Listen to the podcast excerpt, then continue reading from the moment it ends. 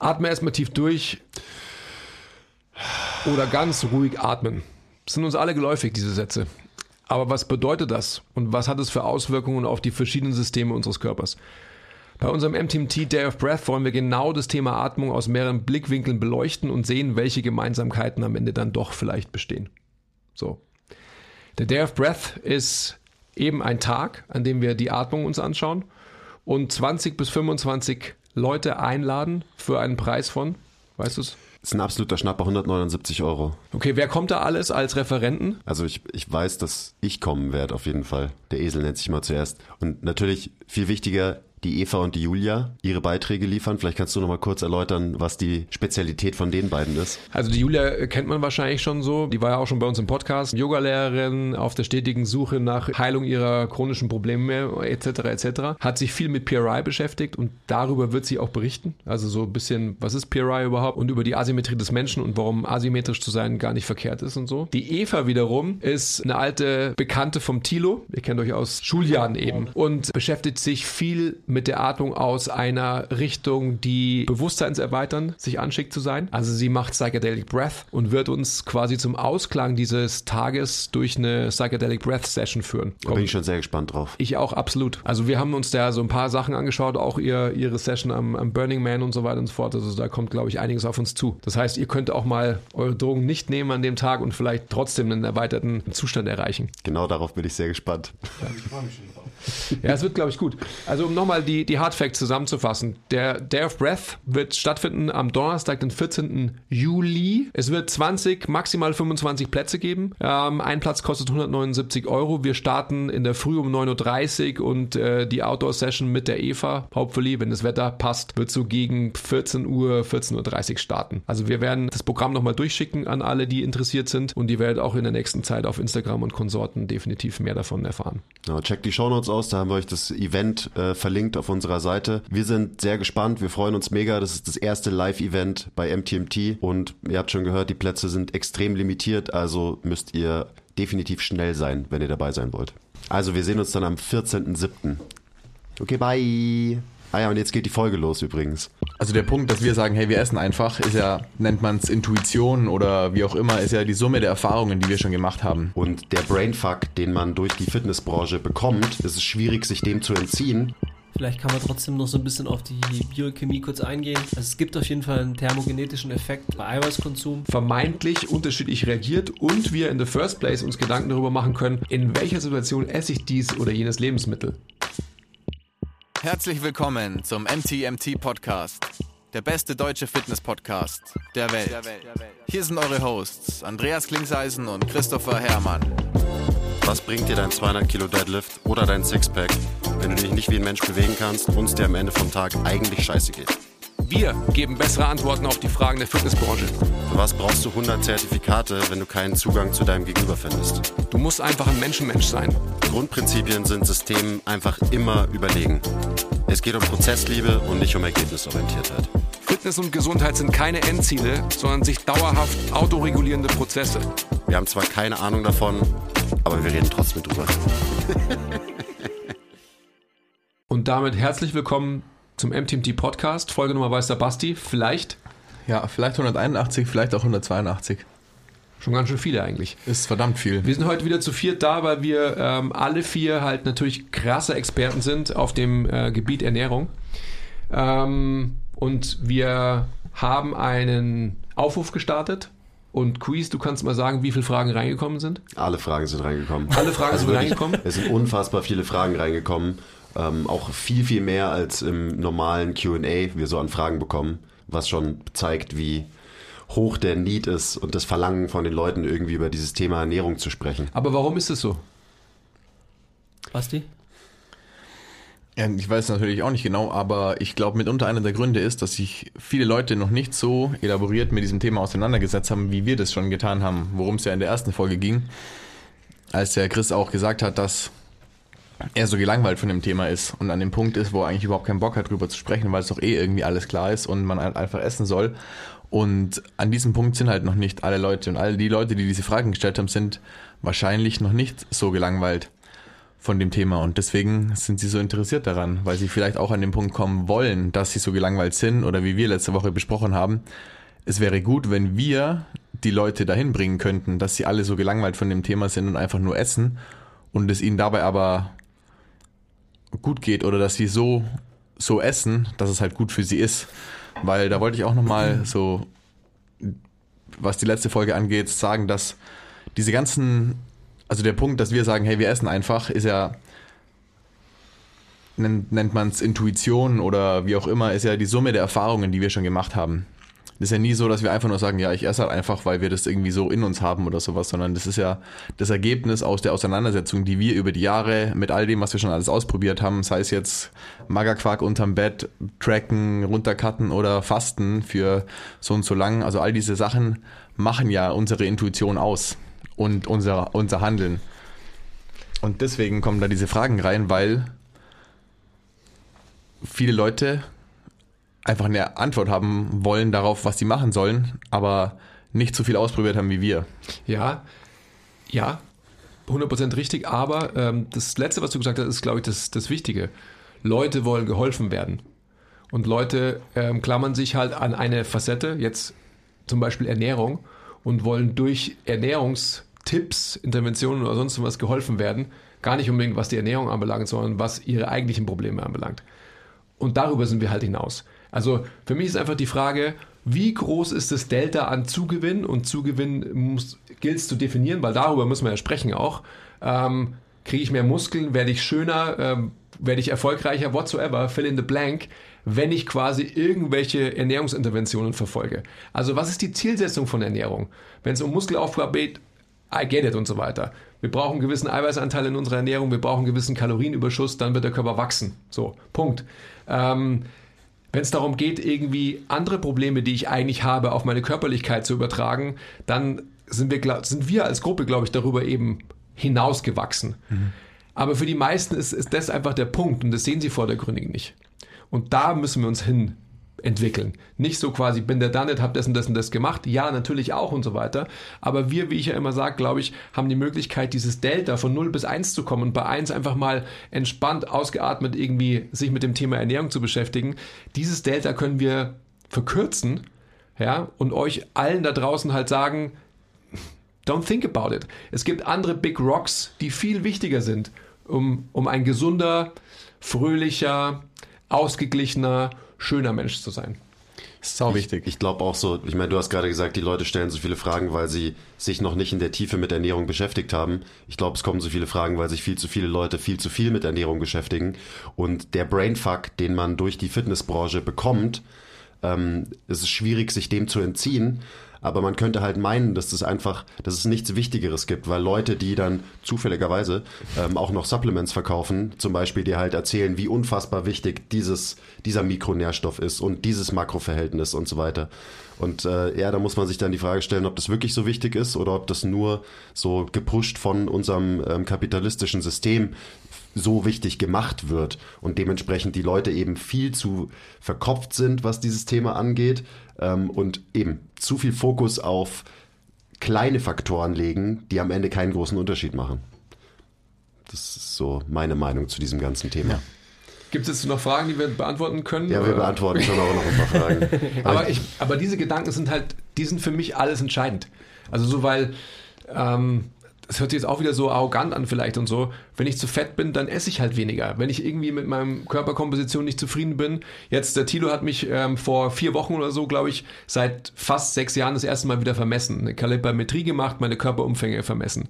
Ähm, ich war total leicht so, meine Umfänge haben sich jetzt nicht großartig also die, die, meine, meine Hautfalten haben sich nicht großartig vergrößert. Das heißt, ich bin nicht fetter geworden, aber ich habe weniger Muskeln. Er ist, er ist sogar schlanker geworden, also weniger Weniger Körperfett. Ja. Aber ich habe halt einfach definitiv gesehen, dass ich, ähm, dass ich da, also wenn ich mir jetzt die Fotos anschaue von dieser Messung, da schaue ich halt nicht gut aus. Und nicht gut ist unbedingt auf meinen Körper bezogen, sondern vor allem auf mein Gesicht. Und ich habe mir gedacht, so, ich muss einfach wieder mehr Eiweiß essen, dass einfach halt mein, mein Muskelvolumen auch wieder zunimmt. Und das sind einfach so Regulatorien, die, die, die sehe ich ja und kann halt sofort intervenieren. Ja. Ich würde so ein bisschen dagegenhalten, so was das äh, Thema Ernährung angeht ich glaube einfach, wieso kriegen wir so viele Fragen zum Thema Ernährung? Weil halt es jeder jeden Tag tut. Und Training tut halt nicht jeder jeden Tag. Und ähm, in der Tiefe befasst er sich mit Training sowieso schon gar nicht. Allein deswegen ist es natürlich was, was worüber man sprechen kann. Und ähm, natürlich dann mit so viel mehr Facetten beleuchtet werden kann als, als Training. Also das ist vielleicht so wirklich, ja. das ist was, was jeden Tag immer und immer und immer, je, also jede Stunde quasi irgendwo bewegt. Ja, und ich glaube, das, das Krasse daran ist, also was, nur nochmal wiederholen, was der Andi gerade gesagt hat, was eben das Wichtige ist, dass die Fragen, die gestellt werden oder die Antworten, die gesucht werden, sind nicht die, die einem final dahin bringen, wo man hin möchte. Also nicht die, die einen quasi glücklicher machen oder, oder sich besser fühlen lassen und so, sondern das Wichtige ist, ist eben diese Erfahrung quasi machen und jetzt gar nicht so in Bezug nur auf Ernährung und auf Ernährungsfragen, sondern auf die Sachen, die dahinter stehen, die du gerade angesprochen hast. Und deswegen ist, auch wenn wir jetzt nicht explizit Fragen über Ernährung in der ersten Folge beantwortet haben, aber da haben wir uns ja sehr viel um diese Sache gedreht, glaube ich, wenn ich mich recht erinnere. Und deswegen ist diese Folge auch so wertvoll. Und wer die noch nicht gehört hat, der kann die auf jeden Fall auch nochmal anhören, bevor wir jetzt die Fragen beantworten. Ich glaube auch relativ viele von den gestellten Fragen haben wir quasi so schon beantwortet in der letzten Folge, ohne sie spezifisch zu beantworten. Also wenn man die Folge gehört hat, dann, ich glaube, ergeben sich viele Fragen, gerade wenn es eben um Themen wie intuitives Essen geht und so, worüber wir auch fleißig gerantet haben in der letzten Folge. Ähm, bevor wir mit den Fragen starten, äh, Ernährung ist krass, selten gibt es weniger angebliches richtig und falsch. Good luck, hat uns äh, jemand viel Glück gewünscht für dieses Thema. Ja, es, es, kann, es kann auch kein richtig und auch kein, kein falsch geben, weil es einfach keine Allgemeingültigkeit gibt, vor allem in dem Thema. Also ganz grundsätzlich glaube ich keine Allgemein, Allgemeingültigkeit, aber halt gerade in diesem Thema. Und daher wird man sich da immer im Kreis drehen. Und ja gut, also so ein paar ähm, Eckpfeiler gibt es ja dann schon auch, ja, oder? Ja, also, natürlich. Wenn du Muskeln aufbauen willst, brauchst du halt dies und jenes und so, das ist halt irgendwie klar. Ja, wie, je präziser die Ziele, desto einfacher logischerweise die Richtung, die man gehen kann. Aber Ernährung ist ja nicht, ist ja selten präzise in der Regel. Dann habe ich gleich die passende Frage. Wieso sagen alle was anderes? Wie seht ihr das Thema Individualität beim Mampfen? Das ist das ist genau diese Frage. Also eben, warum erzählt jeder was anderes? Warum ist nicht allgemein völlig klar, also hier talking about gesunder Menschenverstand, dass äh, Ernährung halt was Individuelles ist, sein sollte? Also ich glaube, das ist einfach schon so ist, dass 80 Prozent für 80 Prozent der Leute, wenn man jetzt wieder das normale Pareto-Prinzip hernimmt, für 80 Prozent der Leute trifft es schon zu, dass es Allgemeingültigkeit gibt. Dann gibt es aber halt 20 Prozent, ähm, die ähm, sich wieder in äh, 0,001 Prozent ähm, unterteilen jeweils in ganz viele unterschiedliche Richtungen, für die das halt nicht zutrifft. Und das macht das Ganze so schwierig. Da werden immer natürlich für diese 80 Prozent allgemein ähm, äh, stimmt das alles, aber dann gibt es halt einfach sehr viel, ähm, viel, sehr viel Nuance, Nuance, Nuancen. Und das ist die Problematik. Ähm, und man hält sich zu sehr in diesen 20 Prozent auf und nicht zu, nicht in den, in den, in den 80. Aber es ist natürlich auch schön, sich in diesen 20 Prozent zu verlieren. Ich, ich das denke passiert halt, übrigens auch im Training immer und immer und immer und immer wieder, also in dieser ganzen Fitnessbranche. Wir konzentrieren uns einfach zu sehr auf Details, die am Ende keinen großen Einfluss haben und wir kümmern uns zu wenig um die 80 Prozent, die eigentlich den Unterschied machen. Also das kannst du auf Bewegung, Training übertragen und Ernährung ist auch so ein Musterbeispiel. Ja. Ja. Ich denke einfach, dass, wenn wir jetzt von Individualität sprechen, und du hast vorhin ja schon das wichtigste Wort auch wieder gesagt, allgemeiner Menschenverstand, es gibt so ein paar Guidelines, ja, also so, du brauchst einen Kalorienüberschuss und du brauchst halt einen gewissen Eiweißanteil, würde ich jetzt mal so behaupten, um deinen Körper zum Wachsen zu animieren. Ähm, und dann ist es aber einfach so, dass halt jeder Mensch irgendwie andere Lebensmittel mag und vielleicht dementsprechend auch besser verwertet als ein anderer oder weil er oder sie halt gewisse Lebensmittel mag, schon assoziiert damit, okay, das kann ich auch besser verwerten. Und das große Problem ist einfach, dass es halt so Fitness-Guidelines gibt und so weiter, wo halt gesagt wird, das Lebensmittel ist gut für dich. Und dann gibt es halt Menschen, die halt, so wie ich, ähm, jahrelang, Tag ein, Tag aus, sieben Tage die Woche das gleiche essen. So. Und das, ich meine, dass das nicht irgendwie gut sein kann, ist, duh, sollte irgendwie klar sein. Aber ähm, wir, wir erziehen uns in eine in eine Engständigkeit, was Ernährung anbelangt. Ja, und ich, wie gesagt, ich war ähm, das beste Beispiel dafür. Ich meine, wir haben ja divers gegessen, aber trotzdem haben wir so viele Lebensmittel halt so in einem ähm, überwältigenden Übermaß gefressen. Das war nicht Essen, Ähm, muss man auch mal sagen, ja. Ähm, so Massephase for Life und so weiter, auch so ein Punkt. Ähm, dass es halt einfach vollkommen krankhaft war, definitiv. Und dazu wirst du natürlich aber irgendwie als, als Fitnesssportler irgendwie animiert. Das schlägt natürlich dann auch äh, genau in die andere Richtung, dass Leute sich halt so unterkalorisch ernähren und halt immer ähm, ausgezehrter slash kränker werden. Wir haben gerade in der Mentorship Alumni Gruppe ähm, zu diesem Thema halt eine große Diskussion. Ja, weil einfach ein, eine junge Frau halt irgendwie so unterkalorisch daherkommt und einfach, keine Ahnung, 15 Stunden die Woche irgendwie trainiert ähm, und aber denkt so, hey, mir geht's gut und so weiter. Was willst du überhaupt so von mir, du fettes Sau, so ungefähr. Also ja, und am Ende so die, diese Frage, warum erzählt jeder was anders, äh, was anderes, weil dir verschiedene Leute verschiedene Dinge verkaufen wollen am Ende des Tages. Also die wollen ihr Klar. System verkaufen, die wollen ihr Buch verkaufen, die wollen ihre Supplements verkaufen. Also man muss einfach verstehen, was ist die Motivation, egal wen man sich anhört zum Thema Ernährung, was ist die Motivation, die dieser Mensch hat, der Informationen vermittelt, die eigentliche die irgendwie dahinter steckt. Und das ist halt ganz oft, das auch wieder wie in der Trainingswelt, ähm, dass die Menschen ein System verkaufen wollen oder gerade bei einer Ernährung, dass Leute das, was für sie funktioniert haben, verkaufen wollen und auf alle übertragen wollen. Ja. Und das ist so ein riesen, riesen Ding, was keinen Sinn macht. Also wenn wir von Individualität reden, dann ist auch ganz klar, dass es keinen Sinn macht. Ähm, und der Mensch hat seine Autoimmunkrankheit mit dieser ähm, Ernährungsweise geheilt super geil für diesen Menschen. Ähm, aber wenn der Mensch dann ein Buch schreibt und, jede, und sagt, jeder muss sich so ernähren wie ich und dann werden alle eure Probleme weggehen, so dann, dann ist es halt einfach falsch und sogar verwerflich. Meine ich will Meinung gar nicht, also das, das ist der wichtigste Punkt, den, äh, den du gerade beschreibst, überhaupt, finde ich. Aber ich würde sogar diese äh, kapitalistische ähm, Triebfeder mal rausnehmen. Wenn du jemanden hast, ähm, den, den du irgendwie gut findest und so weiter, weil er oder sie halt einen schönen Körper hat oder stark ist oder so, dann gehst du zu dem hin, zu dem Menschen im Gym und sagst, hey, was machst denn du eigentlich, was isst denn du eigentlich so? Und dann erzählt dir dieser Mensch eben, was er halt so macht. Das funktioniert für ihn. Der hat gar nicht irgendwie halt den Antrieb, äh, dadurch Geld zu verkaufen oder irgendwas zu, eben halt äh, Geld zu verkaufen, genau.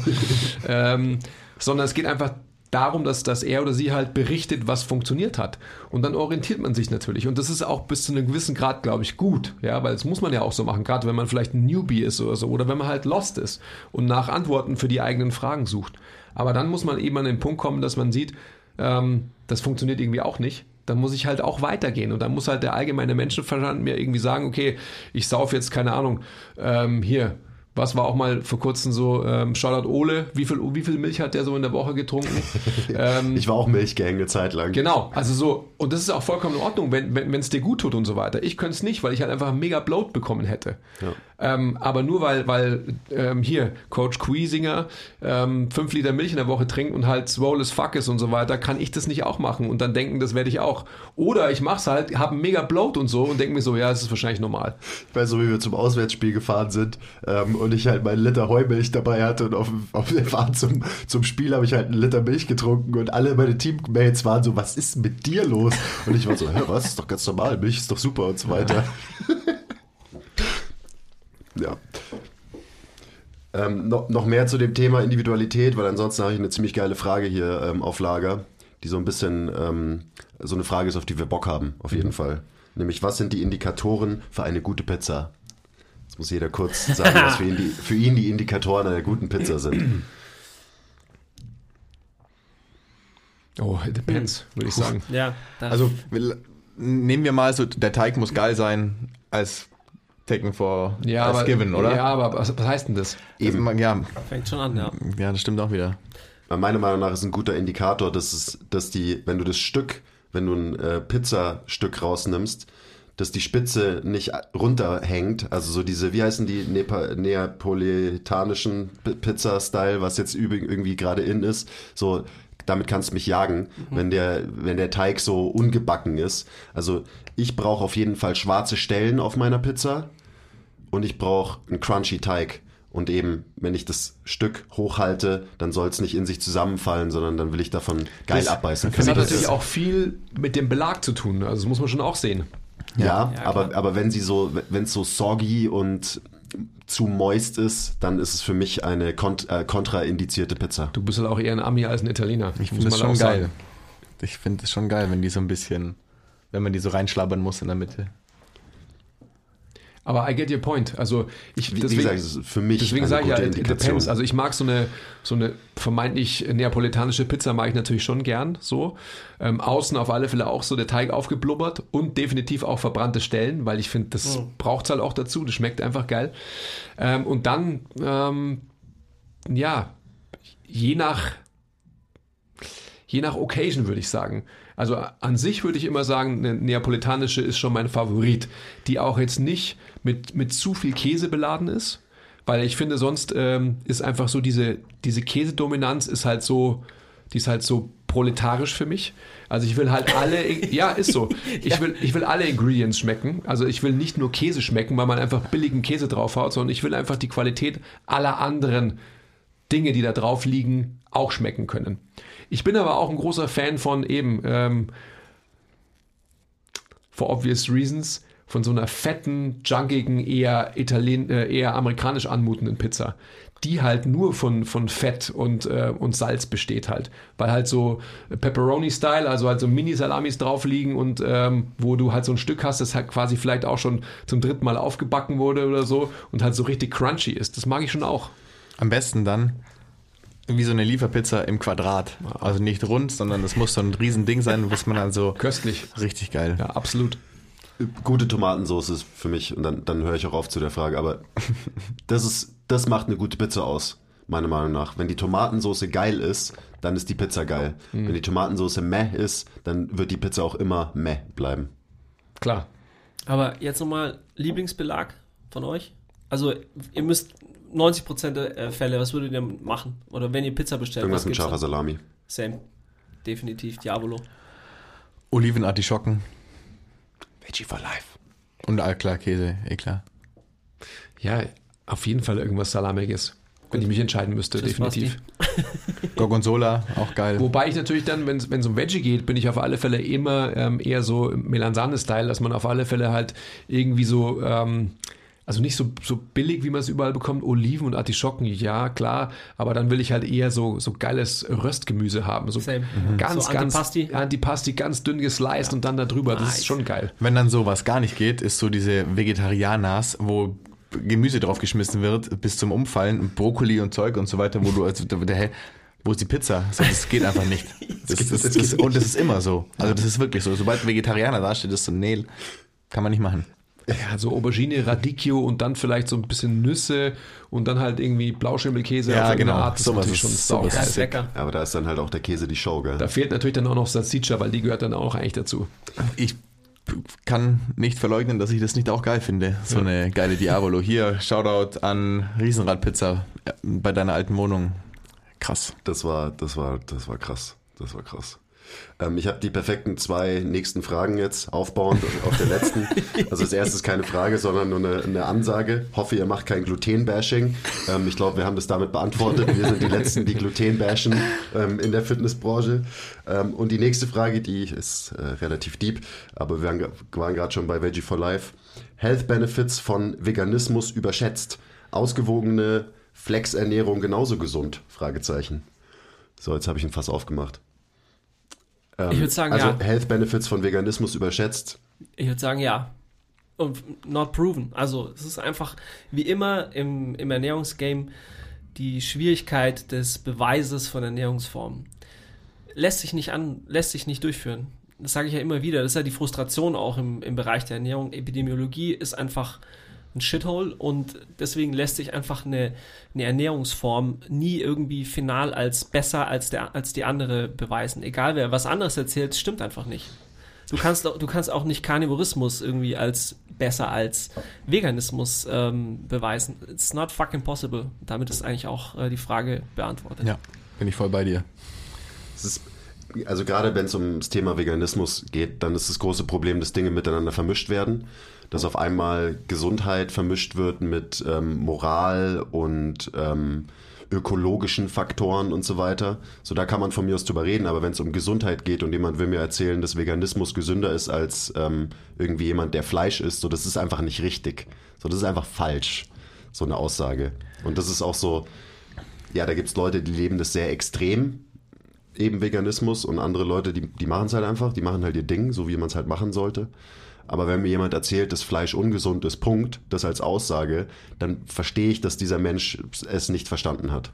Ja, das kommt halt, also die Frage ist ja, woher kommt so dieses, dieses Gerücht, dass es so ist und das kommt, glaube ich, einfach daher, dass wenn Leute anfangen, aus gesundheitlichen Gründen vegan zu leben, haben sie davor halt, also war ihre Ernährung davor halt eine richtige Shitshow. Und dann, sie haben das Einzige, was sich, was sich verändert hat, was wirklich gesünder ist, sie haben mehr Gemüse gegessen als vorher und sie haben wahrscheinlich selber angefangen zu kochen. Und das hatte dann nichts rein ausschließlich mit dieser veganen Ernährung zu tun, sondern hauptsächlich wahrscheinlich mit diesen beiden Gründen. Healthy User Bias. Und, und ähm, das geht dann natürlich weiter zu dem Punkt, dass wenn man das zu krass macht, dass das wieder in die Gegenrichtung umschlagen kann. Und das, viel mehr gibt es dazu nicht zu sagen. Also, Also, ja, ich weiß nicht, ob wir da noch bleiben wollen, aber. Nein. Nee, okay. ich, ich hätte gerade fast angefangen, ähm, die Game Changers Doku noch ins Spiel zu bringen und so, aber äh, lass uns das nicht machen.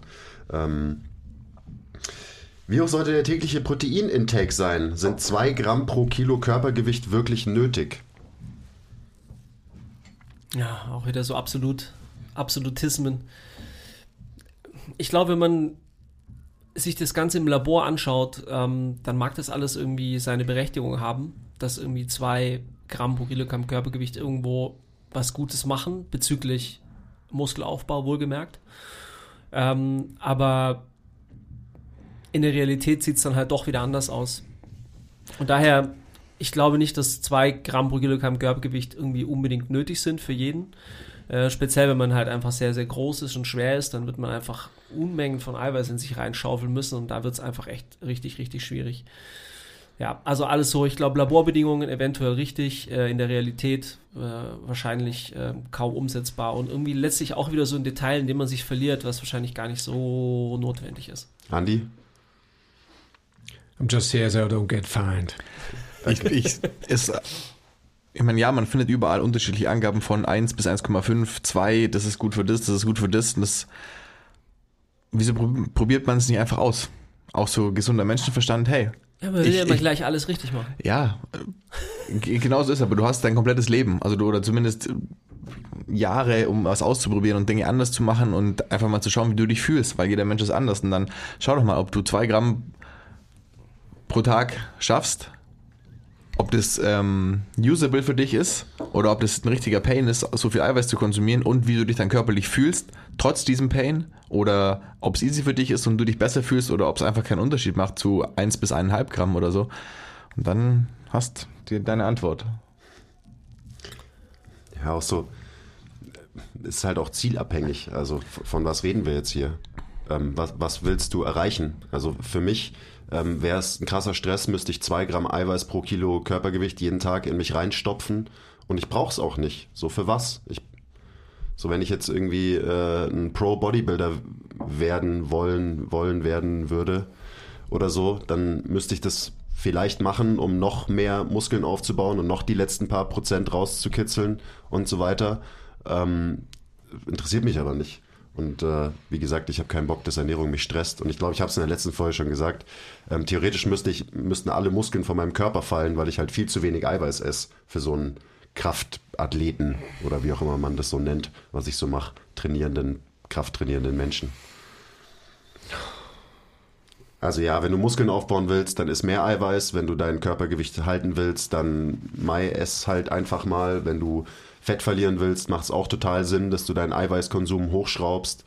Ähm, aber auch das ist dann wieder, es gibt andere Faktoren wie die Kalorienbilanz, die halt einfach alles bestimmen. Also wenn du das nicht in Check hast, dann, dann reden wir nicht mal von 80-20, sondern dann reden wir von 100 Prozent beim Kaloriendefizit oder eben nicht Defizit, wenn du abnehmen willst. Und wenn du das nicht in Check hast, dann ist der Rest komplett wurscht. So, irgendwer muss weiterreden, bis ich ne- die nächste Frage Ja, gefunden ich will, habe. ich will da auch noch sagen, so, weil du sagst, wenn du das willst, mach das, wenn du das willst, machst das, mach doch einfach mal was und schau, was passiert. So, du weißt ja gar nicht, ob du dann Muskeln aufbaust, wenn du das machst, wenn du es nicht machst, also bevor du es machst. Klar? Soweit? Okay, nächste Frage. Ja, vor allem kommt es auch darauf an, wie du halt trainierst und äh, da sind wir wieder beim Thema. Wenn du scheiße trainierst, dann kannst du so viel Eiweiß futtern, wie du willst. So, dann, wenn du nicht den, den Stimulus setzt, an den sich dein Körper irgendwie anpassen will, dann ist es auch wieder scheißegal. Also das muss natürlich immer zusammen funktionieren. Dann ist auch wieder die Frage, was ist wichtiger? Hm, Vielleicht ist es eine dumme Frage, ähm, weil beides wichtig ist in so einem Fall. Aber ja, ich glaube, viele Leute sollten auch eher mal auf ihr Training gucken, ähm, als sich stundenlang Gedanken über ihre Ernährung zu machen. So, äh, nächste Frage. Hm, Sehr interessant, wie ich finde. Wie ernähren sich die Menschen in den Blue Zones? Schlussfolgerungen ähm, für Ernährung ähm, und Lebensspanne bzw. Lebensqualität. Alle gucken Tilo an. Ja, wie ernähren sich die in den Blue Zones? Die essen halt einfach, oder? Ich glaube, die essen einfach, die essen das, was dort ähm, wächst. Das finde ich auch einen ganz wichtigen Punkt. Die ernähren sich alle anders. Ja, So. unterschiedlich. Das Ja. ist sehr lokal. Ich. unterschiedlich. Ja. Genau. Ich glaube, man kann für jede Blue Zone so ihr, ihr so, ich sage jetzt mal, hauptsächliches ähm, Nahrungsmittel definieren. Die einen essen mehr Bohnen, die einen haben irgendwie eine spezielle äh, Gurke, die anderen haben irgendwie einen speziellen Fisch, den die essen. Äh, aber ich glaube, auch da lässt sich jetzt nicht sagen, okay, das ist genau dieses Wundermittel, äh, was die äh, besonders gesund werden lässt, sondern das ist halt einfach die Kombination aus allem. Auch da wieder, die werden, ähm, die essen sehr abwechslungsreich, die produzieren ihr Zeug oft selber und das ist, glaube ich, so, glaube ich, einer der Hauptkriterien. Und dann ist natürlich sehr viel mehr Faktoren, die die halt alt werden lassen. Eben Mindfulness, bla bla bla. Die leben halt einfach komplett Genau. anders. Ja. Ja, Die leben entspannter, ursprünglicher. So ernähren sie sich auch eben. Man kann natürlich schon sagen, die essen keine hochverarbeiteten Lebensmittel. Das so, ist die, die so, ja. essen echtes Essen. Und sie essen aber auch Fleisch und Fisch. Also keine von den Blue Zones ist äh, rein vegetarisch. Ja, weil eben das, was es so gibt. Also, keine Ahnung, ich glaube, Osaka ist eine Blue Zone, oder? Da, Ja. da gibt es halt mehr Fisch zum Ja. Beispiel. Ähm, weiß gar nicht, was es noch gibt, aber es gibt dann eben andere, da essen sie vielleicht mehr Fleisch als Fisch. Und das ist auch sowas, das zeigt einem halt, dass es immer funktionieren kann. Also du kannst 100 Jahre alt werden, wenn du mehr Fisch isst und weniger Fleisch. Du kannst 100 Jahre alt werden, wenn du mehr Fleisch isst und weniger Fisch. Du kannst auch 100 Jahre alt werden, wenn du vegetarisch lebst wahrscheinlich oder nur ganz, ganz wenig tierische Produkte zu dir nimmst. So, es ist halt ein Baustein von vielen und das ist ja auch das, finde für mich der große Take-Home von diesem Thema Blue Zones, wenn man sich damit, damit auseinandersetzt. So Gesundheit und Lebensspanne und Lebensqualität ist halt komplex und gerade auch so der soziale Aspekt ähm, ist halt unfassbar wichtig und das ist ja auch was, was in den Blue Zones halt anders ist und anders funktioniert als in der westlichen Welt meistens. Also, dass da halt noch so, keine Ahnung, die Familienkonstrukte ganz anders sind und so, halt alles so ein bisschen ursprünglicher. Ja. So, so eher so, wie Menschen sich entwickelt haben. Also die sitzen, glaube ich, selten mit der Pizza vorm, vor Netflix und äh, bingen irgendwie einen Karton nach dem anderen weg. Die Armen. Ist schon so meine Blue Zone eigentlich. Sind viele kleine oder drei große Mahlzeiten am Tag besser? Ah nee, das musst du beantworten, das ist dein Thema. Das ist mein Thema, oder wie? ja, ist schon. Für was, Gibt's, mehr Optionen gibt es nicht, oder? für was ist, äh, würde ich die Frage stellen, natürlich weiterhin. Ja, be besser halt. So besser. besser. Besser für was, ja. Besser.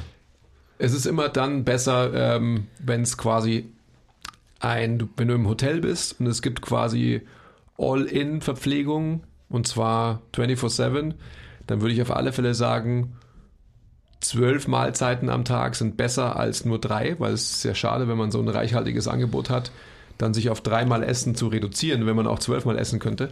Richtige Antwort. Ähm, das ist jetzt vielleicht ein bisschen übertrieben, aber genauso würde ich es beantworten. Das ist, hängt vom Angebot ab, von der Situation ab und natürlich auch von dem, was man als Individuum am besten wegsteckt. So. Also für mich ist es so, dass ich glaube, das, das kommt bestimmt auch noch auf, oder? Also es gibt bestimmt ja noch eine Fastenfrage, würde ich mal sagen. Ich glaube halt am Ende des Tages muss man halt alles können können und auch alles äh, wollen wollen. Also so sprich, wenn es halt vieles, ich war jetzt gerade zwei Tage auf einer Poolparty äh, in der Toskana.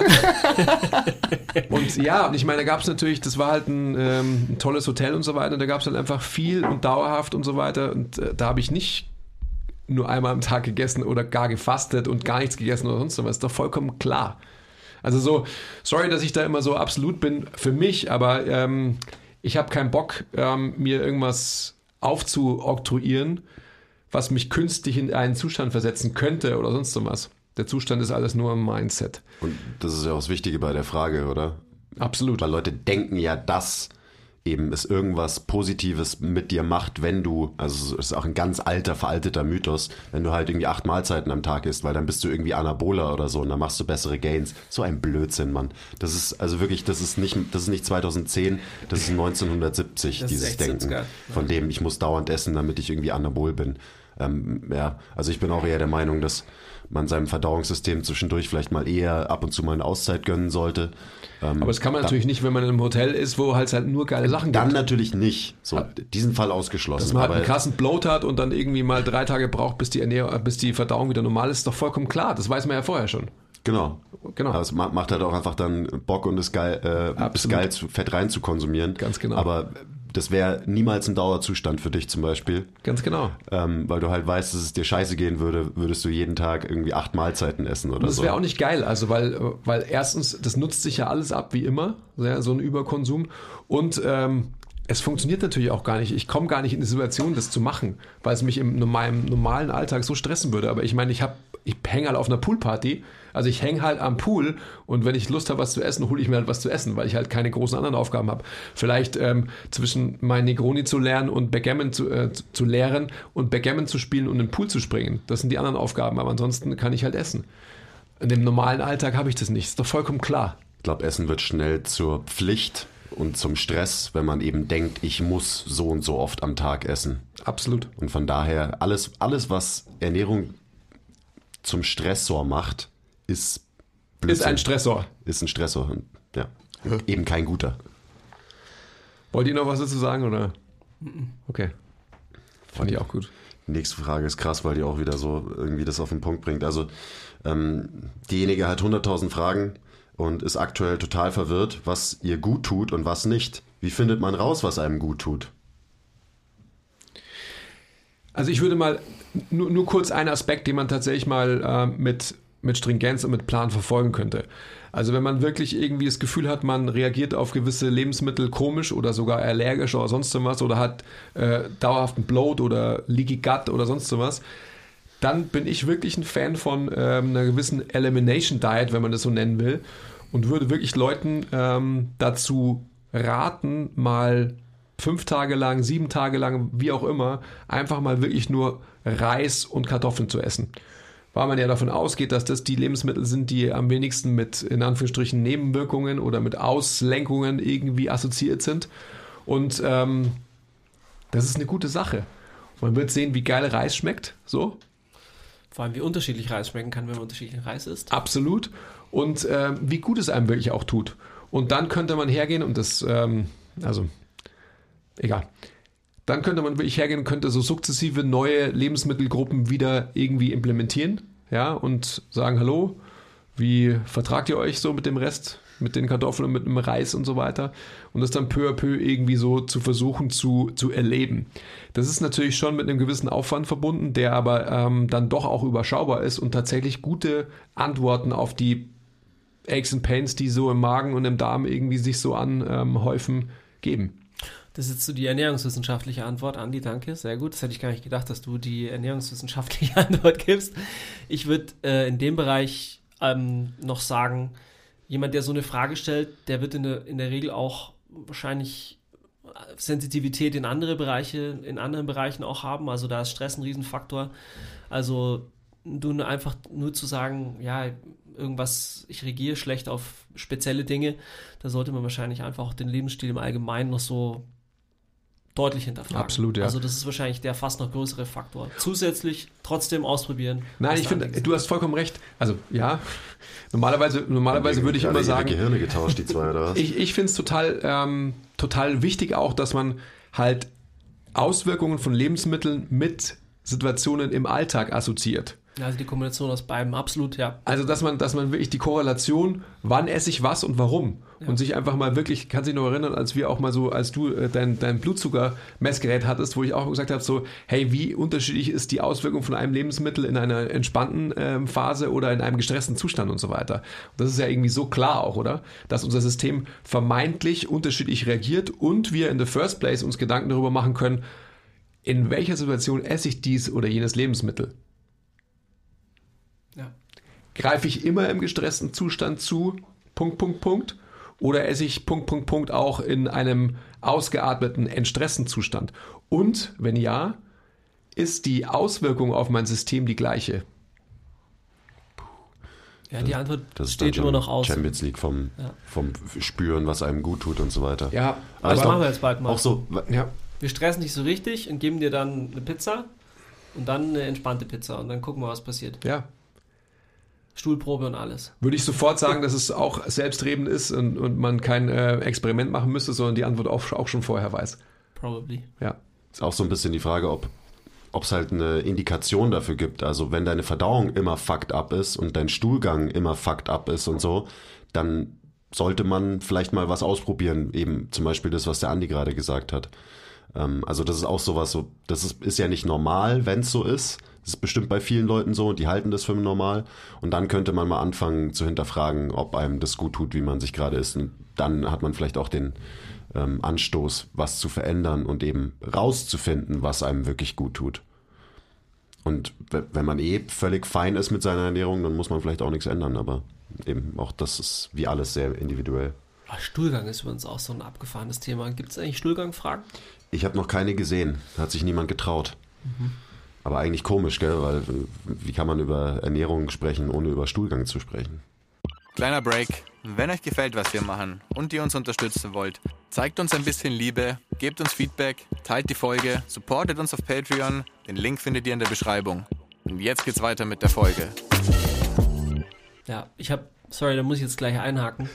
Ich habe ähm, irgendwie eine fette rote Beete Party gefeiert am Wochenende und das verfolgt mich seitdem. Ohne Witz.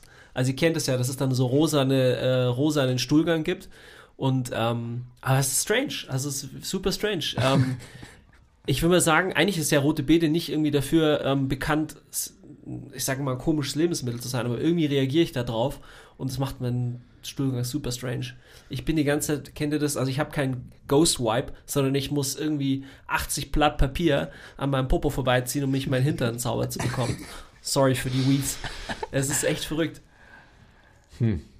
Ghost Wipe oder eben, ich weiß nicht, was das Gegenteil von Ghost Wipe ist, auch immer ein guter Indikator dafür, ob eben deine Verdauung so, ob das gut läuft oder vielleicht nicht so gut läuft. Es war vielleicht einfach ein bisschen zu viel rote Beete. auf was von der Party warst du eigentlich letztes Wochenende? Der eine war auf einer Zweitages Poolparty, der eine auf einer rote Beete Party und du? Ich habe keine Party gefeiert. Leider.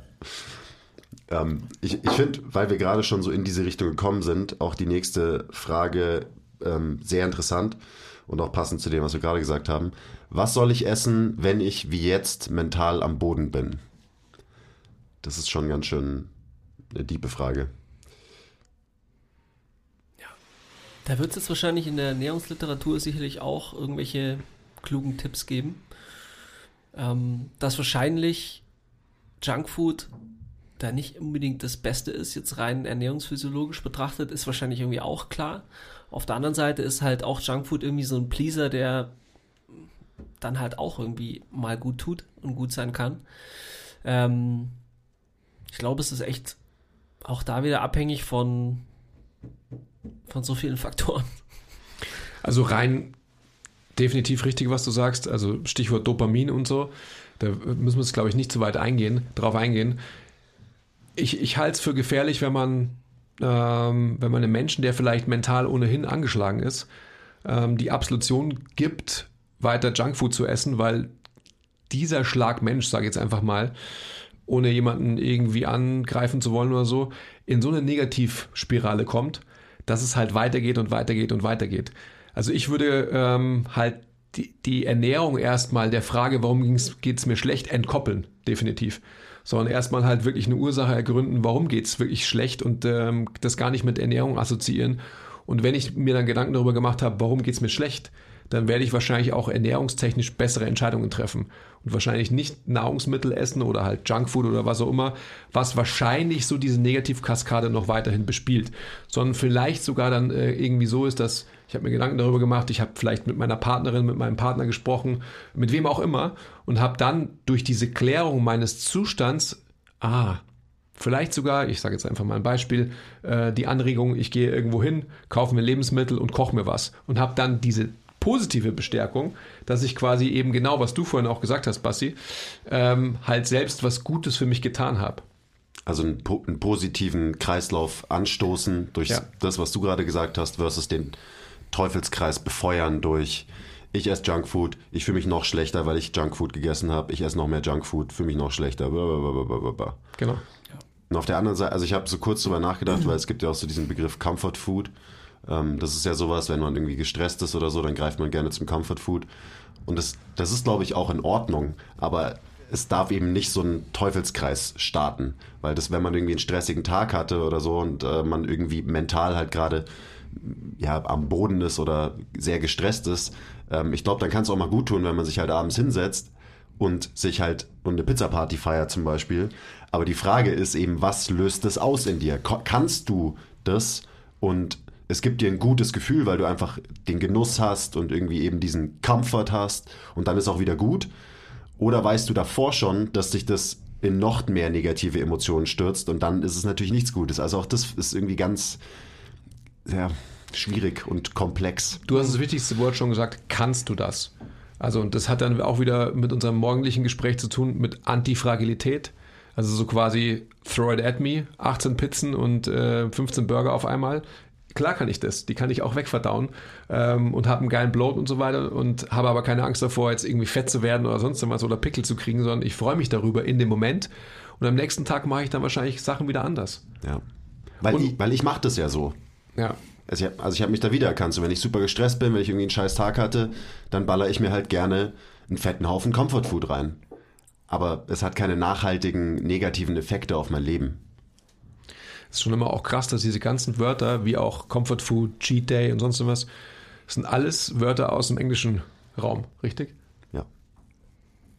Hm, könnte man auch mal weiter irgendwie studieren, warum das so ist. Haben wir jetzt diese Frage beantwortet? Also ich finde es schwierig, da, ne, wie immer kann man natürlich keine Pauschalaussage geben. Ich glaube, dass das einfach so ähm, die wichtigste Herangehensweise ist nicht in Lebensmittel zu verschreiben, sondern erstmal zu ergründen, warum geht es dir überhaupt schlecht, warum bist du in so einem Zustand und dann vielleicht wirklich so eine Klärung dieses Zustands zu erreichen und dann halt bessere Entscheidungen zu treffen. Nicht nur was Ernährung anbelangt. Ja, also wer auch immer du bist, wo auch immer du bist, nicht die Kopfhörer in den Sand stecken. Genau. Also Ernährung ist so selten ein Fix und schon gar kein Quick Fix. Kalorienüberschuss mit hohem Proteingehalt. Warum geht mein Körperfettanteil nicht hoch? Biochemie dahinter. Sag nochmal. Also jemand hat einen Kalorienüberschuss mit einem hohen Proteingehalt, aber der Körperfettanteil geht nicht hoch. Und wie ist die Biochemie quasi hinter diesem Prozess? Hm, also ich würde gleich mal anfangen, dann kannst du ja übernehmen. Ich habe keine Ahnung, was die Biochemie ist, aber ich betrachte halt sowas ähm, aus einer globalen Linse. Und generell ist es so, dass wenn du deinem Körper mehr Energie zuführst, dass dein Körper checkt, dass er mehr Energie hat und dementsprechend auch mehr Energie ausgibt quasi. Also das ist halt, so funktioniert halt einfach der Mensch. Und genauso andersrum, wenn du deinem Körper wenig Energie gibst, dann ist dein Körper so, oh fuck, wir kriegen nicht viel zu essen, also fahre ich mal die Aktivität runter. Das heißt, ohne es zu merken, wirst du mehr Energie verbrauchen, wenn du mehr Energie hast. Und deswegen ist es auch oft so, dass Leute halt nicht zunehmen, wenn sie mehr Energie konsumieren, weil sie sich zum Beispiel einfach mehr bewegen im Alltag. Vielleicht kannst du auch, Andi, mal berichten, wie viel bzw. wenig du dich so bewegt hast außerhalb vom Training, als du deinen krassen Cut gemacht hast und dich auf äh, hier einstellige, einstelligen Körperfettbereich runter gehungert hast. Ich kann mir nämlich vorstellen, dass du dich außerhalb vom Training einfach in der Zeit überhaupt nicht bewegt hast. Ähm, Natürlich nicht. Ja. Und also ist, selbst, ist ja selbstredend, oder? Der hatte die Energie auch nicht, oder? Ich hatte erstens keine Energie. Ich kann, ich kann mich an eine Situation erinnern. Ähm, da waren dann Tage in der letzten Phase dabei, wo ich ähm, an fünf Tagen 30 Gramm Kohlenhydrate gegessen habe. Ähm, dann, bin ich, dann bin ich in die S-Bahn eingestiegen und habe da vergessen gehabt, wo ich hinfahren wollte. So, das ist ein Beispiel dafür. Also Weil ich dein hab, Körper deine Hirnfunktion runterreguliert hat. Ja, absolut. ähm, ich habe mich überhaupt nicht bewegt. Also ich habe einfach versucht, so viel an, an Körpermasse ähm, zu konservieren, wie ich nur irgendwie konnte. Weil es so war, dass meine ähm, Energiezufuhr so gedrosselt war und ich einfach halt auf gar keinen Fall irgendwie mehr ausgeben wollte. Also nicht um, um also um nicht Muskulatur zu verlieren. Also so. Es ist ähm, über 20 Jahre her, ähm, wollte ich nur dazu sagen, es war nicht letztes Jahr. Ähm, ich war jung und dumm und brauchte das Geld, das ich nicht bekommen habe. Aber egal. Zum Verkaufen? Ich, ja, ich, ich würde noch, würd noch eins dazu sagen wollen. Also, ähm, auch da würde ich mir, ich würde als allererstes sagen, so ist doch geil, du, ähm, oder so, Körperfettanteil geht nicht hoch, ist doch, ist doch gut. So. Ja, also das ist, that's the dream. Also mehr muss man, muss man eigentlich nicht dazu sagen und alles andere dahinter ist, also sorry, ich bin da auch wieder extrem biased. Das ist mir eigentlich wurscht. So, ganz im Gegenteil, ist es mir scheißegal sogar. Ähm, ich würde dazu sagen, eben genau nur nochmal unterstreichen, was du gesagt hast. Die Frage ist doch einfach wieder, welche Nuance verändert man durch solche Überlegungen? Also so, ähm, also wo stehst du, der du die Frage gestellt hast? Stehst du da bei 20% Körperfett und willst irgendwie auf 10 oder ähm, stehst du bei 8 und willst auf 6 oder wie auch immer? Also ich glaube, dann da kann man sich solche Fragen stellen und muss es wahrscheinlich auch tun. Aber wenn man so ein allgemein trainierender Mensch ist, der irgendwie sich wohlfühlen will, der halt geil ausschauen will, ähm, etc., etc., äh, was auch immer, was man äh, assoziiert mit Training, und man hat irgendwie ein subjektiv positives Ergebnis durch das, was man macht, dann muss man doch mehr gar nicht in Frage stellen oder hinterfragen, sondern einfach weitermachen. Right.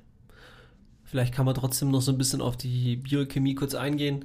Also es gibt auf jeden Fall einen thermogenetischen Effekt äh, bei ähm, mehr, also bei Eiweißkonsum, 20 bis 40 Prozent je nach Quelle an ähm, an Kalorien gehen durch Verdauung halt drauf. Und das ist sicherlich die Antwort auf die, auf die Frage. Also wenn der überkalorisch ist, ein Teil davon. aber einen sehr großen Teil davon Eiweiß äh, ist, dann wird er allein über diesen Verlust an Verdauungsenergie einen großen Teil der aufgenommenen, der Exzess aufgenommenen Kalorien wiederum verlieren. Das ist der gleiche Effekt, den ich früher hatte mit ähm, Stangensellerie, der negative Energie hat, oder? ich glaube, ich glaub, Selleriesaft hat noch mehr Negativkalorien. Ah, okay. Oder vielleicht die spezielle Gurke aus den Blue Zones. Ja, die Bittergurke. Die Eiweißgurke. Die wahrscheinlich ich finde, so zu, dem, zu diesem Thema finde ich noch irgendwie wichtig, dass es, glaube ich, viele Menschen gibt, ähm, davon wahrscheinlich ein großer Anteil Frauen, die mehr essen können und auch sollten, ohne dass sie Gewicht zunehmen. Mhm. Und was nur bedeuten würde, ist, wenn sie ihre Kalorien hochschrauben, sie mehr Energie haben für ihr Leben. Also habe ich jetzt auch aktuell wieder die Erfahrung mit einer Kundin gemacht, der ich gesagt so du musst mehr essen. So und die hat angefangen mehr zu essen und sogar so viel mehr, dass sie gedacht hat, so, boah, ich kann doch nicht so viel fressen. Und da habe ich ja und hast du hast du Gewicht zugenommen? Ja, nee. Und dann ist es immer ein Win, weil dann hat dein System mehr Energie, um Sachen zu machen. Und dann und das ist ja auch was Unterbewusstes. So dein Körper wird, du wirst dich ganz unterbewusst eben mehr bewegen, aktiver sein im Leben oder weniger aktiv können sein. Können auch vor allem. Können. Ja. Also bestes Beispiel auch wieder, was ich vorhin gesagt habe, nach meiner Messung. Ähm, ich habe gesehen, ich war da optisch nicht mit mir zufrieden, habe mich dann auch so hinterfragt, wie fühle ich mich so performant oder nicht performant und war ich halt nicht. Habe mehr Kalorien aufgenommen, habe wieder ähm, mehr Eiweiß gegessen und, ähm, und schon fühle ich mich besser. Hm. Und habe dementsprechend natürlich auch mehr Output generiert, weil ich halt dann auch, ich sag mal, intensiver, härter trainieren konnte. Auch noch ein Faktor, den wir gerade gar nicht angesprochen haben. Aber klar, die Intensität im Training ja. kann eine andere sein. Dadurch kannst du wieder einen besseren Reiz setzen. Dadurch kann dein Körper sich wieder besser anpassen mhm. und du machst insgesamt halt mehr Progress. So. Stärker, baust leichter Muskeln auf. Alle, alle die schönen Sachen, die wir wollen. So wir müssen so ein bisschen auf die Uhr schauen. Ich würde uns noch eine Viertelstunde zugestehen. Das heißt, du kannst noch ein bisschen was raussuchen. Wir müssen wahrscheinlich dann äh, Teil 2 machen.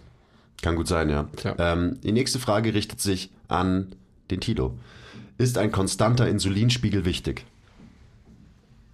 Kann natürlich auch wieder, ja, wichtig für was? Keine Ahnung, ich würde jetzt mal sagen, wichtig für, um gesund zu sein, vielleicht. Um gesund zu sein, würde ich sagen, ja. Also, ich glaube, es ist, ähm, also nicht nur glaub, ich glaube, sondern ich meine, große Auslenkungen nach oben. Also, wir reden hier hauptsächlich von nach oben. Ähm, führen in the long run eher zu Problemen. Ich würde nicht sagen, dass jeder, der irgendwie regelmäßig Zucker isst, halt irgendwie äh, zwangsläufig Diabetiker wird. Aber je mehr man die Bauchspeicheldrüse halt stresst, indem man sie halt irgendwie dazu bringt, ähm, zu arbeiten, desto früher wirst du wahrscheinlich Probleme bekommen. Also von daher Gesundheit, ja. Ich glaube auch einfach, ich meine, es ist nicht gut für unser System, wenn viel Glucose durch unser Blut schwimmt, oder? Ja. Deswegen gibt es ja auch Mechanismen, die Insulin beinhalten, die dafür sorgen, dass das Blut wieder, äh, dass der, die Glucose wieder aus dem Blut rausgezogen wird. Und ich meine, deswegen, du, du hast ja auch eine, äh, hier diese konstante Blutzuckermessung gemacht und so. Und da sieht man ja auch so ein bisschen eben, wie krass schwankt es, wie hoch ist der Mittelwert oder niedrig und so weiter. Und ich glaube, das ist schon was, was man sagen kann, dass wenn der, dieser Blutzuckerspiegel relativ niedrig ist und auch relativ konstant ist, nicht zu viele Ausschläge in irgendeine Richtung hat, so dann ist man metabolisch gut aufgestellt. Oder das kann man, glaube ich, schon so sagen. Einfach. Ja, auf jeden Fall. Da gibt es ja den Langzucker, ähm, Langzeit-Blutzuckerwert, wollte ich sagen, also HbA1c. Da kann man das ganz gut ablesen. Also wenn der irgendwie halt niedrig ist, dann ist es definitiv ähm, in the long run sein, auf ja. jeden Fall besser. Boah. Wenn ihr das sehen würdet. Es ist auch eine absolute Frechheit. Irgendwer hat auch hier geschrieben in den Fragen so, ich will, dass ihr ähm, die Folge essend anfangt und essend beendet. Ja. Und niemand hier hat was zu futtern dabei. Das äh, haben wir Shit. beim letzten Mal, glaube ich, besser gemacht, oder? Da gab es, glaube ich, was. Da gab es Teig, ja. Köstlich. Teigs. Shoutout. Jetzt haben wir endlich eine Fastenfrage. Lieber dauerhaft 16,8 fasten oder dreimal im Monat einen Tag lang fasten? Auch da gibt es keine Antwort. Leider. Mann! Um, it, come down, it, it comes down to calories. Ähm, also wirklich, es gibt. Am Ende ist die Kalorienbilanz ausschlaggebend. Und das macht dich gesund oder eben nicht gesund. Also daher keine, keine konkrete Möglichkeit, diese Frage zu beantworten. Ich glaube, dass man sich da auch frei machen sollte von den unterschiedlichen Prinzipien des Fastens. Ähm, dass man mal das macht, ähm, dass es Fastenperioden geben muss, ist, ist glaube ich, auch gesetzt mittlerweile. Aber dass man sich da auch gedanklich frei machen sollte von, ich mache jetzt das und das ist besser als das und, sondern dass man halt einfach mal einen Tag nichts frisst, ist eh cool, wenn man das kann. Und wenn man dann halt irgendwie am nächsten Tag ähm, nicht drauf äh, achtet, ist es wahrscheinlich noch umso besser. Und ich glaube, man, man sollte es können. Das ist so eine Sache. Man muss es nicht irgendwie immer machen. Aber wenn du nicht damit klarkommst, mal 24 Stunden nicht zu essen, dann bist du für mich nicht metabolisch flexibel. Dann bist du definitiv nicht antifragil, sondern dann bist du fragil. Ja. Und äh, dementsprechend finde ich es total sinnvoll, dass man das immer wieder macht. Aber man muss es nicht immer in so ein fixes Konstrukt packen wie eben, ich mache dreimal im Monat 24 Stunden oder jeden Tag 16,8. Sech- 16,8 ist übrigens auch nur eine fucking erfundene, frei erfundene Zahl. 16,8. So. 16,8, Schmechzenn-8, 15, 9, 17, 12, so. Ich, also, ich will jetzt niemandem zu nahe treten, aber allein diese Gegenüberstellung ist so. Ja, es ist halt eine, es, wäre eine, es ist ja auch interessant, dass die, die, Ja, die ist es. Grüner, Haken, dahin, rotes Kreuz. ja, die dahinter stehen, die sind ja auch interessant. Es wäre ja auch cool, wenn man wüsste, dass ein spezielles Fastenmuster, ähm, Muster, ich sage es mal, besser ist als das andere. Aber das ist halt nicht so. Es ist halt Ja. leider nicht so. Gedanklich betrachtet ist es schon fair, wenn man sich da irgendwie mal so ein bisschen reinbegibt in dieses Rabbit Hole. Aber es ist halt ein Rabbit Hole. So, also besser nicht reingehen. Alles können, können und alles wollen, wollen. Und alles machen, machen. Ja. Und alles essen, essen. Äh, Trainingstag versus trainingsfrei. Kalorien unterschiedlich hoch oder gleich? Es gab, glaube ich, die gleiche Frage auch in Bezug auf Eiweißkonsum. Also soll ich an trainingsfreien Tagen mich irgendwie anders ernähren, auf Kalorien bezogen, Eiweiß bezogen, wie an trainingsfreien Tagen? Alles können, können, alles wollen, wollen, alles machen, machen. Ich mach's nicht. Also ich ernehme mich nicht, abhängig davon, ob ich trainiere. Anders oder eben nicht anders. Ich schon, also wenn ich krass reintrainiert habe, dann belohne ich mich und äh, esse auf jeden Fall mehr. Ja, aber genauso gibt es Tage, wo du auch mehr isst, an denen du nicht trainiert hast. Auf jeden Fall. Aber hallo, da hat man ja auch mehr Zeit zum Essen, wenn man nicht trainiert. Das ist doch ganz logisch. Außerdem muss man aus dem Körper auch signalisieren, dass, dass, keine Ahnung, er nicht atrophiert an Tagen, wo man nicht trainiert mit viel Essen, oder? und da, das ist für mich auch der Schlüssel so ein bisschen äh, in der Frage, ähm, wann braucht denn dein System Energie und Eiweiß, um anabol zu seinen Sachen aufzubauen? Nicht am Trainingstag, sondern am Tag danach und am Tag danach, da wo dein System regeneriert und vielleicht sogar adaptiert. Also erstmal brauchst du Regeneration, um wieder auf Null zu kommen und alles, was dann darüber hinausgeht, ist Adaption. Das heißt, so Vielleicht macht es Sinn in unseren Köpfen, wenn wir sagen, ja, am Trainingstag muss ich natürlich mehr Eiweiß essen und insgesamt mehr essen. Aber physiologisch gesehen würde es sogar andersrum, finde ich, mehr Sinn machen. Ja, das anabole Fenster ist bekanntlicherweise ja auch nicht irgendwie nur zwei Stunden groß, sondern halt einfach 24, 48 Stunden groß und das beantwortet die Frage eigentlich, glaube ich, auch schon.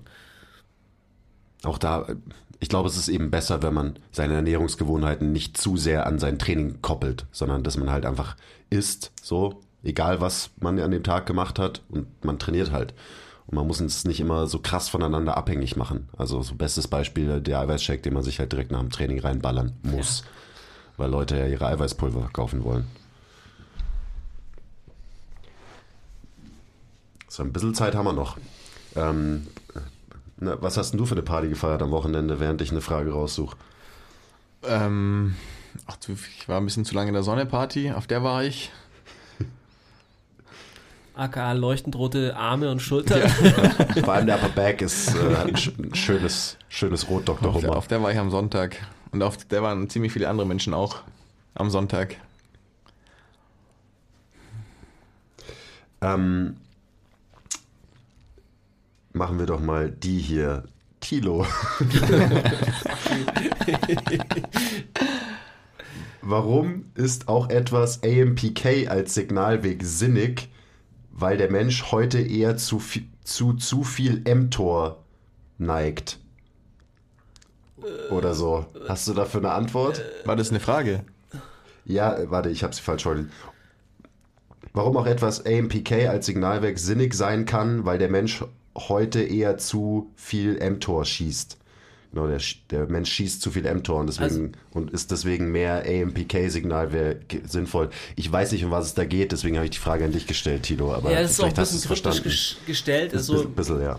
AMPK ist grundsätzlich ja ähm, der Signalweg, der durch Fasten oder auch durch Training ähm, aktiviert wird. Und der mTOR ist ein Wachstumssignalweg, ähm, der durch Eiweiß hauptsächlich angekurbelt wird.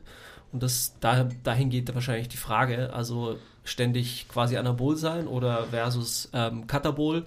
Auch da ist es wieder die Mitte. Also es ist beides, beides richtig. Ähm, ich würde, nur, sorry, Tilo, ich würde, ich, ich, würde, ich würde in dem Kontext ähm, aber auf, da, da müsste man definitiv einfach auch den, den Kontext der Frage verstehen wollen. Also sprich, für was? Für Longevity oder für, für Muskelaufbau, für Kraft, für, für Performance? Ich, ich sage jetzt mal für Gesundheit slash Longevity. Ja, das ist natürlich schon aus, ja. das also ist ein gravierender Unterschied bei der Frage. ich mal, dass das dahinter steckt bei der Frage. Ja, ja wahrscheinlich liest die Fragefunktion nicht mehr, äh, nicht mehr Types zu, oder? Und das waren eh schon so zwei. Vogelwild. Ja, also ich glaube, AMPK wird dadurch aktiviert, ähm, dass man eben nichts isst, beziehungsweise halt äh, Sport macht. Und mTOR wird dadurch befeuert, dass man halt hauptsächlich Aminosäuren ähm, sich reinschiebt. Und auch das ist, die, die spielen, ähm, die helfen sich gegenseitig, die sind aber nicht ähm, unbedingt so, dass man ja, anders. Man, man, will nicht ständig in Anabolie sein, man sollte aber auch nicht ständig in der Katabolie sein. Also sei nicht deppert und mach einfach ähm, weiter so. Das passt schon. Und ich glaube, dass also natürlich ist die, der Kontext der Frage in Longevity-Richtung oder Health Span oder sonst was. Aber die Problematik, die ich jetzt schon aufkommen sehe, ist, dass die Fitnessbranche sich dieser Begrifflichkeiten auch schon bedient und sie eben falsch einsetzt und verkauft. Und das ist natürlich einfach äh, verwerflich, also halt fahrlässig und äh, muss definitiv angeklagt werden. Deswegen. Ja. Ich habe, also das ist jetzt nicht eine konkrete Frage, aber es waren sehr viele Fragen ähm, so zu, eines zum Beispiel Whey-Konzentrat, Isolat, Hydro, Hydrolysat. Gibt es tatsächlich Unterschiede und es gab auch viele Fragen zu Aminosäurenprofil, auch pflanzlich versus tierisch und so weiter. Ähm, also vielleicht können wir einfach nochmal kurz drüber riffen, ob und wie wichtig das Aminosäurenprofil ist oder eben welche Form von Whey-Protein du, du zu dir nimmst. Ähm, Meinungen? I'm just here so I don't get fined. Yep. Ja, da, da bin ich auf Andys Seite. Das interessiert mich nicht mehr. Ähm, früher viel drüber nachgedacht und ähm, ich glaube, am Ende macht es schon irgendwie mal kurz Sinn, so in die unterschiedlichen Produktionsverfahren von Whey reinzuschauen.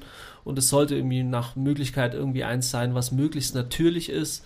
Das heißt also alles, was chemische ähm, Gewinnung angeht von, von ähm, Aminosäuren oder Eiweiß oder Whey, ist irgendwie ein Problem, sollte so mechanisch wie möglich sein.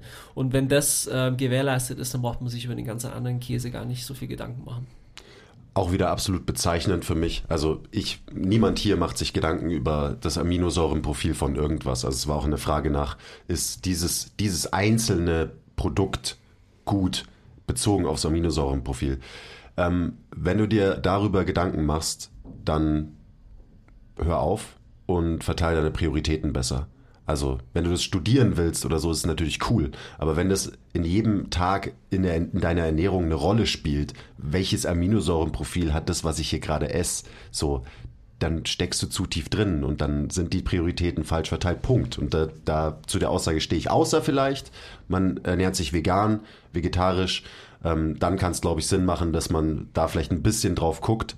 Ähm, aber auch für mich dann die Frage so, in welchem Kontext. Wenn du maximal Muskeln aufbauen willst, als Veganer zum Beispiel, dann ist es mit Sicherheit wichtig. Sowas wie Aminosäurenprofil. Aber auch wenn du einfach nur trainierst und es dir einfach gut gehen soll und du bist vegan, dann ist es wahrscheinlich auch schon wieder gar nicht so wichtig. Oder? Also ich meine, ist, ja. ist, ist es dann, hat es dann einen größeren Stellenwert, eben so, dieses Thema, wenn man zum Beispiel Veganer ist? Meine, wenn du Veganer bist, dann kannst du halt einfach manche Aminosäuren nicht konsumieren. Punkt. Sonst bist du kein Veganer mehr. Oder? Aber kannst du dann nicht ähm, EAAs nehmen, zum Beispiel als Supplement? Wenn die dann wahrscheinlich chemisch hergestellt werden, von mir aus, aber. Hm, na gut, ich meine, I don't know, du findest auch in der gibt. veganen Ernährung alles, alle Aminosäuren ähm, auf eine gewisse Art, wenn du die halt gut kombinierst, dann kriegst du das auf jeden Fall hin. Ja. Dann hast du auf jeden Fall das volle Spektrum. Also da, ähm, Patrick Babumian ist da ja ein schönes Beispiel, der hat da irgendwie eine eigene Wissenschaft draus gemacht. Dieser Strongman, ich weiß gar nicht, ob der immer noch mhm. Strongman macht, aber der war vegan und der war halt schon badass. Ich meine, hat sicherlich auch andere Dinge konsumiert, aber, aber nevertheless, also der hat sich das, das ist, da sollte man sich dann schon Gedanken machen. Aber auch da, das ist halt ein fucking Strongman, der halt in absoluten ähm, Top-Prozent äh, aktiv ist. Und für den ist es vielleicht relevant und für jemanden Normales eher nicht. Ist auch so, wenn, wenn mich das Kunden fragen, ja, BCAAs, EAAs und so weiter, so, hey, supplementier, also nimm dein Whey und dann egal welches Whey am Ende des Tages und ess wie ein normaler Mensch und dann brauchst du dir nie Gedanken drüber machen, welches Verhältnis von welcher Aminosäure was macht. So, das ist, ja, ich habe es ja schon gesagt, bezeichnend für den Brainfuck und den Überfokus auf Themen, die ähm, eigentlich nicht so wichtig sind und nicht so bedeutend sind. So, eine Frage noch. Eine Frage, ähm, da müssen wir jetzt wirklich schnell sein. Wir machen jetzt noch einen Full Day of Eating kurz von jedem. Also sucht euch mal einen normalen Wochentag raus und erzählt so grob, was ihr da zum Beispiel esst. Und äh, seid schnell. Also jetzt kann nicht die Erläuterung, ja, wenn Sonntag ist, dann so, wenn Montag ist. Einfach mal so, was esst ihr so typischerweise an einem normalen Wochentag, an so einem Durchschnittstag? Full Day of Eating. Basti, du darfst anfangen. Porridge mit Apfel und Banane und halt Eiweißpulver drin. Dann nichts, nichts, nichts. Wenn ich trainiere, dann ein Shake irgendwann nach dem Training. Und dann, wenn ich nach Hause komme, was es halt zum Abendessen gibt. So. Okay, gut. Also ich ähm, morgens Kaffee, nichts bis most, meistens so bis um zwei, zwölf, zwei wahrscheinlich. Und dann nach dem Training ähm, bisschen Obst mit Quark, äh, dunkle Schokolade. Und am Abend esse ich meistens irgendwas mit Gemüse und Pasta. Vielleicht ein Stückchen Fisch oder Fleisch dazu. That's it. Ähm, sehr viel Tee, wenn ich aufstehe. Dann gebratenes Frützi-Brot mit Butter und Honig. Mm, meistens übertreibe ich es und esse viel zu viel. Also so vier, fünf Scheiben. Leider. Ich sollte nur zwei essen und dann wäre es auch gut. Weil dann habe ich nicht so ein Bloat, dann kann ich auch gut trainieren danach. Meistens bin ich dann im Training, habe auch noch Kaffee getrunken und ähm, so nach einer halben Stunde kommt dann quasi halt so, setzt die Verdauung ein und dann merke ich einfach, es war viel zu viel. Ähm, dann esse ich nichts bis zum Mittagessen. Da esse ich dann meistens Lam Labadar. Das ist so ein Schmortopf vom Inder eben aus Lammfleisch. Shoutout Binders. Shoutout Binders. Dann am Nachmittag mh, Kaffee und meistens ein bis zwei Kugeln vom verrückten Eismacher am Viktualienmarkt. Oh, den habe ich vergessen. Ja, shit. Dann nochmal einen Kaffee und dann gehe ich nach Hause und dann gibt es halt Abendessen so. Manchmal vielleicht nochmal Inder, aber meistens das, was halt wir selber dann kochen.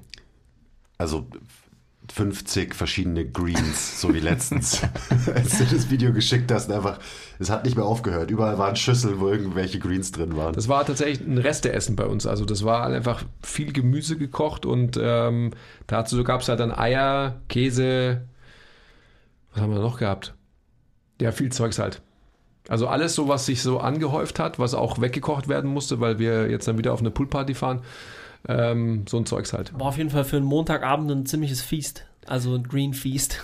Ja, aber Ja, halt, halt ermöglicht auch aus dem Grund, weil ähm, das macht sich ja alles so von selbst. Das waren alle eigentlich alles so Röstsachen, die haben wir halt alle komplett aus dem Ofen gehabt, teilweise eben auch schon vom Sonntag noch und so. Genau. Ähm, ja, e- erstmal nichts. Mm, Dann irgendwann ein Kaffee. Vorm Training, im Idealfall gibt es irgendwie so zwei Brezen, ein paar Greens und ein paar Eier. Dann wird trainiert, dann trinke ich irgendwie so über Nachmittag, frühen Abend noch einen Shake und abends, wenn ich zu Hause bin, gibt es dann eine fette Portion. Gerade sehr kochfaul, also Shoutout Türkic. Äh, mein Go-To ist gerade ein Kebab-Sandwich und ein Sucuk-Sandwich mit Halloumi. Ähm, das ist dann so quasi das erste Abendessen und dann meistens noch eine Tüte Gummibärchen ähm, und dann snack ich halt noch so, was ich so finde. Das ist so eigentlich der Durchschnitts-Day of Eating, glaube ich. Also, wenn mich Leute fragen so, und, was isst du so? Damit sie es mir nachmachen, jeden Tag mindestens eine Herzlichen. Glückwunsch beim Nachmachen. Also ich will dazu sagen, das ist, das ist jetzt ein Tag von, ähm, von diversen. Also der kann auch komplett anders ausschauen. Ich habe mir jetzt auch überlegt, dass ich sage nichts, weil das gibt es auch halt ebenso. Same. Es gibt eben auch Tage, wo ich halt eben gar nichts esse, weil ich halt irgendwie 22 oder 24 Stunden oder was auch immer halt nichts esse, aus Gründen X, weil es halt irgendwie in den Tag reinpasst oder ähm, was sich dann so ergeben hat oder was auch immer. Also es ist nicht so, ähm, ich will jetzt da auch immer gar nicht irgendwie das so suffisant formulieren, dass ich irgendwie so viel esse und so und dann ähm, eben, das mache ich natürlich nicht jeden Tag. So. Der Andi hat aber gesagt, man muss fünf Scheiben Brot mit Honig essen und so weiter. Habe ich nicht gesagt. Das ist nur was, was, was ich mache und halt manchmal mache. Und eben Pre-Workout tatsächlich dann auch die Rechnung bezahlen muss. Also seid ihr deppert, ich bin's schon. Ich bin halt ähm, deppert. Ähm, manchmal gelingt es mir aber auch. Also zum Beispiel, wenn ich weiß, dass ich mit dem Tilo einen Lauf habe, dann strebe ich schon an, dass ich tatsächlich auch gefastet bin. Also wir haben jetzt einen fixen äh, morgens Lauftermin, montags immer, und da werde ich natürlich nichts essen davor. Da werde ich ähm, wahrscheinlich auch, wenn überhaupt, nur einen Espresso trinken. Wahrscheinlich nicht mal ein Doppio. Weil ich einfach halt äh, so schlecht bin im, im Wegverdauen, dass äh, der kommt mir halt hoch. Kann ich nicht atmen. Da werde ich komplett sofort in, in Extension gebeißt. Durch, durch meinen. Mageninhalt. Das ist Durch wirklich den so. Espresso. Aber so vorm Krafttraining, da ähm, esse ich eigentlich immer was inzwischen. Also vorm Krafttraining das mache ich nicht mehr gerne gefastet. Da baller ich mir dann meistens irgendwas Carblastiges rein, was eben sch schnell und leicht verdaubar ist, damit mir nichts schwer im Magen liegt während dem Training. Aber würde ich Intervalle machen, die würde ich dann wahrscheinlich auch eher gefastet machen. Auch wieder, damit ich halt so alles können, können mäßig ähm, diesen Aspekt gefastet trainieren schon auch noch irgendwo drin habe ab und zu. Ja, okay, ähm, schön war's. Sehr schön. Danke für eure vielen, vielen Fragen. Andi hat es ja schon angekündigt, wir machen bestimmt noch mal eine, eine Runde zwei. Ähm, wobei ganz, ganz viele Fragen sich auch halt immer wieder wiederholt haben und nur leicht anders formuliert waren. Ja, hat echt Spaß gemacht. Ich dachte eigentlich, dass wir nur krass am Kotzen sind, weil die, weil die Fragen uns nerven, aber es war eigentlich gar nicht so. Wir waren ziemlich vernünftig. Man muss sich halt irgendwie in den Kontext rücken, finde ich. Ja. So, das ist gerade bei Ernährung halt was, was oft nicht gemacht wird. Da wird Aber ich- Kontext halt ignoriert. Ich würde schon gern so Full Day of Eating und ähm, Rezepte und wie kocht man was und so weiter. Das ist doch das Geile, oder? So, so ein Zeugs. Ja, gab es auch Fragen, also Schon. so Lieblingsrezepte und so ein Zeugs. Ähm, Habe ich noch nicht gestellt, weil ich weiß, dann hättest du alleine eine Dreiviertelstunde geredet und, und dann hätten wir den Mentorship Call verpasst. Der ist ja auch gleich. Stimmt, der ist ja auch gleich. Ja, okay, also äh, Teil 2 halt. Unbedingt. Sowieso immer. Nächste Also, Woche nicht, weil da habe ich die, die Poolparty, aber halt dann übernächste. Zwei Tage Poolparty haben nicht gereicht, jetzt gibt es eine Woche Poolparty. Eine Woche. Viel Spaß. Ja, freue ich mich schon. M-Tor, hallo. Da wird M-Tor angefeuert. ja, Auch, oder? auch so über äh, Urlaubs ähm, Day of Eating mal reden, weil da, da ändere ich immer so komplett meine Essgewohnheiten zum Beispiel. Finde ich auch, fände ich auch mal interessant. Da isst du dann keine Gummibärchen mehr. Nee, tatsächlich nicht. auch. Aber so der Rhythmus ändert sich ja dann auch Ja, irgendwie voll. so total. Oder auch alleine jetzt im Sommer ändert sich wieder mein Essensrhythmus im Hinblick zum Absolut. Winter und so weiter und so weiter. Das merke ich jetzt gerade, weil es halt einfach sackheiß war am Ja. Wochenende. Ähm, und da eben, aufs Klo. da braucht man irgendwie was anderes, damit man sich wohlfühlt. Ja, absolut. Außerdem, ich meine, wenn man ähm, so wie du 15 Dosen Bier trinkt und zwar schon ähm, bis 12 Uhr mittags, da hat man natürlich eher Lust auf was Salziges. So. Ja. Zählt es dann eigentlich noch als Fasten, wenn ich quasi vormittags und mittags nur ähm, Dosenbier konsumiere? Nur wenn du es in so einem, in so einem Krug mit einem Deckel vor Gott versteckst. Das merke ich mir für meinen nächsten Urlaub, danke. Ähm, muss man noch irgendwas ver, verschämes, verblacken und so? nee, ich würde sagen, ähm, wenn ihr immer noch dran seid, danke, Dafür. danke dafür. Und äh, vielleicht könnt ihr die Folge teilen, vielleicht könnt ihr uns ein 5-Sterne-Review auf Spotify geben, hilft uns mega weiter. Oder auf YouTube Algorithmus-Kommentar da lassen. Vielleicht teilt ihr die Folge auch mit jemandem, der sich halt viel zu viel Gedanken über die falschen Sachen macht, wenn es um Ernährung geht. Ähm, ich glaube, es tut einfach sehr vielen Leuten sehr gut, wenn sie so da ihr Mindset, ihre Prioritäten vielleicht ein bisschen switchen. Wichtig. Deswegen gibt es erstmal ein Stück Erdbeerkuchen. Okay, bye!